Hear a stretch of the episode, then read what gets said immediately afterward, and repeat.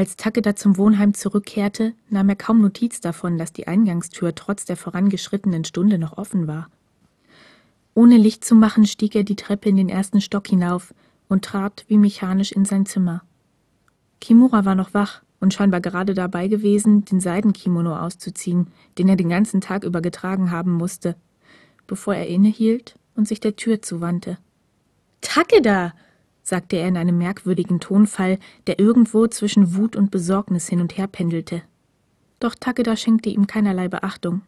Stattdessen ließ er sich bäuchlings auf sein Bett fallen, ohne sich auch nur die Mühe zu machen, die Schuhe auszuziehen. Doch Kimura schien es nicht dabei belassen zu wollen. Wir haben dich vorhin überall gesucht. Ich meine, Hinata hat dich gesucht. Und er hielt kurz inne, und Takeda konnte hören, wie seine Füße über den Boden scharrten. Es tut mir leid.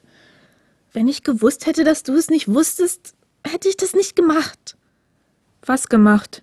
fragte Takeda matt, obwohl es ihm im Grunde gleich war. Wieder entstand ein kurzes Schweigen, ehe aus Kimura herausbrach, überall herum erzählt, dass du mit Hirakawa zusammen bist, natürlich. Natürlich. Kimura war es gewesen, der die Gerüchte über Hirakawa und Takeda in Umlauf gebracht hatte, nicht Kuroi. Takeda hätte es wissen müssen. Aber was sollte ihm das jetzt noch? Es war völlig ohne Belang. Sag was. Was denn? Sag, dass ich zur Hölle fahren soll. Sag, ich soll meine Sachen packen und verschwinden. Irgendwas. Doch diesen Gefallen würde Takeda ihm nicht tun. Stattdessen übergab er sich der Schwärze, die hinter seinen Augenlidern herrschte, und ließ sich von ihr in einen unruhigen Schlaf davontragen.